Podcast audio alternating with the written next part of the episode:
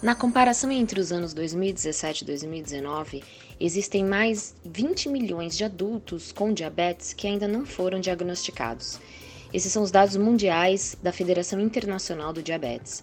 E para falar sobre os estigmas do diagnóstico dessa doença, o papel da família e outras informações relevantes, trazemos a segunda parte da nossa conversa com o Dr. Márcio Krakauer, endocrinologista da diretoria da Sociedade Brasileira de Endocrinologia e Metabologia Regional São Paulo.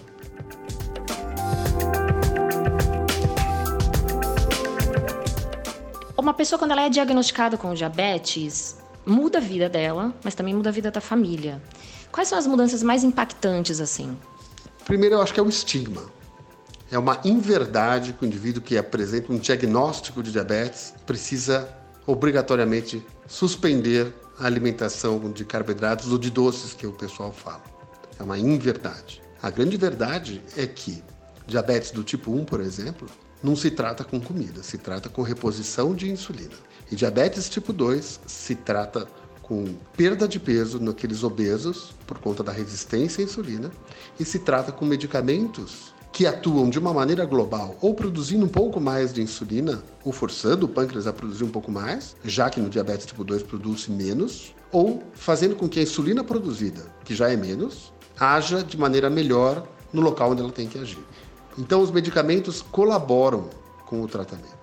E também não é uma dieta sem açúcar que vai resolver o problema, é a perda de peso e a atividade física.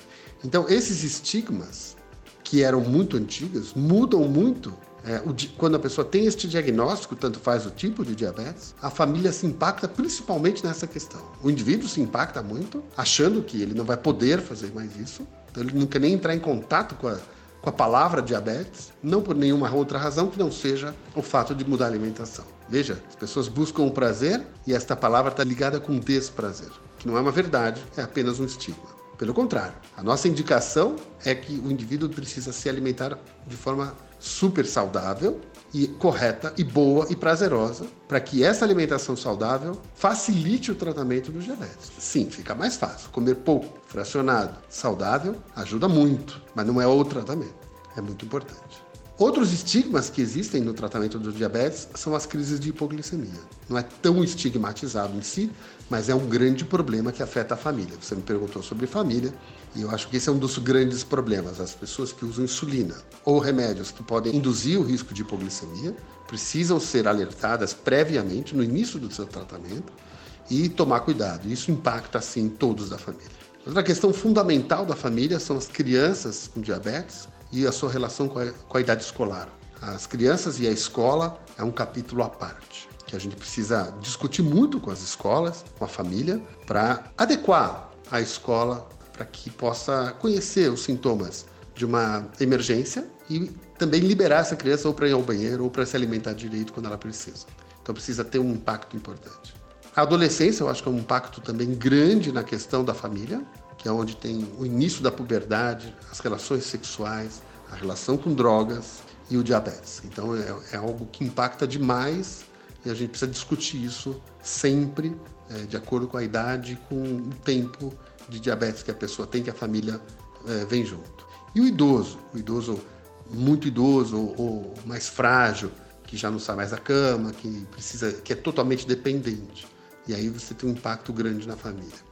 Na verdade, eu falei alguns pontos, mas todas as pessoas com diabetes impactam e fortemente a sua família.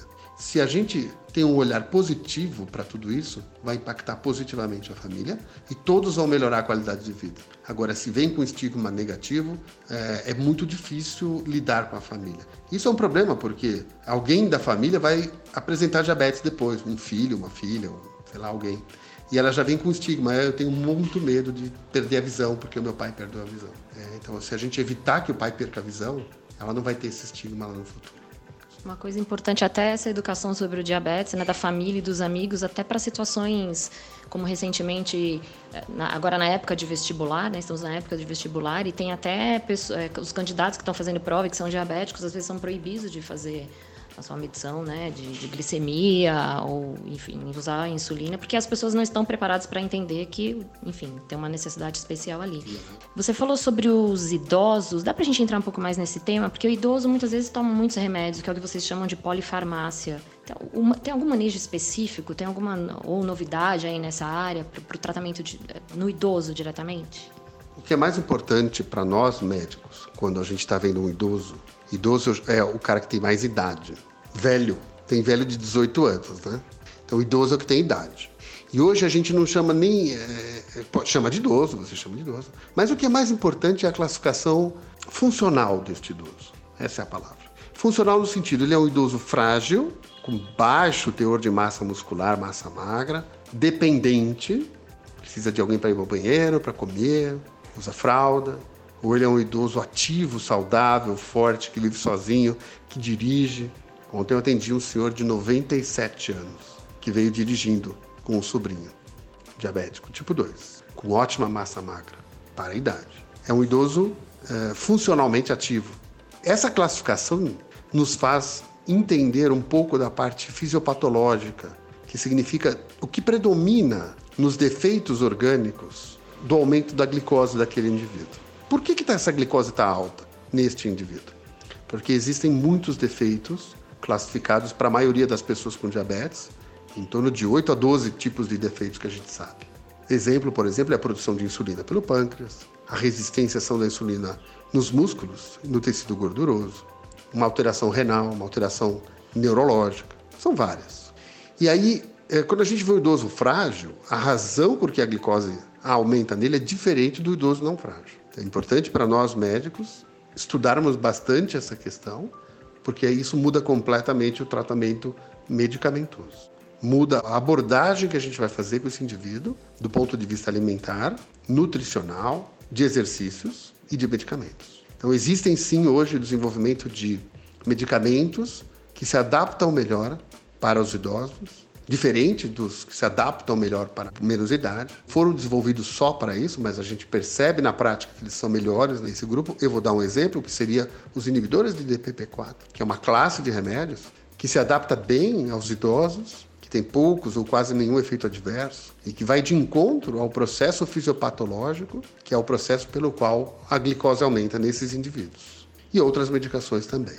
E as insulinas, que estão se desenvolvendo cada vez mais, insulinas mais seguras, com menor risco de hipoglicemia, testadas especificamente nesse grupo de pessoas. Então, existem estudos que incluem indivíduos com 65 anos ou mais, até infinito, até onde dá, e, e mostram a segurança neste grupo de pessoas. Segurança de produzir menos hipoglicemia ou ter menor risco de hipoglicemia e melhor perfil de ação durante o dia. Então, sem dúvida nenhuma, é muito importante a gente estudar cada vez mais a geriatria e a gerontologia dentro do diabetes.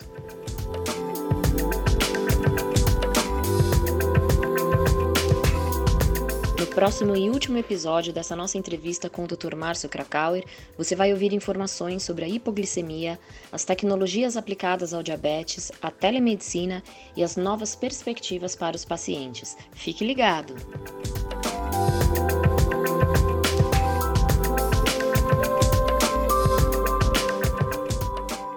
Continue buscando informações de qualidade sobre endocrinologia e metabologia nas nossas redes sociais e no nosso site www.isbemsp.org.br. Eu sou Regiane Quereguim e esse podcast teve a curadoria de conteúdo da Gengibre Comunicação.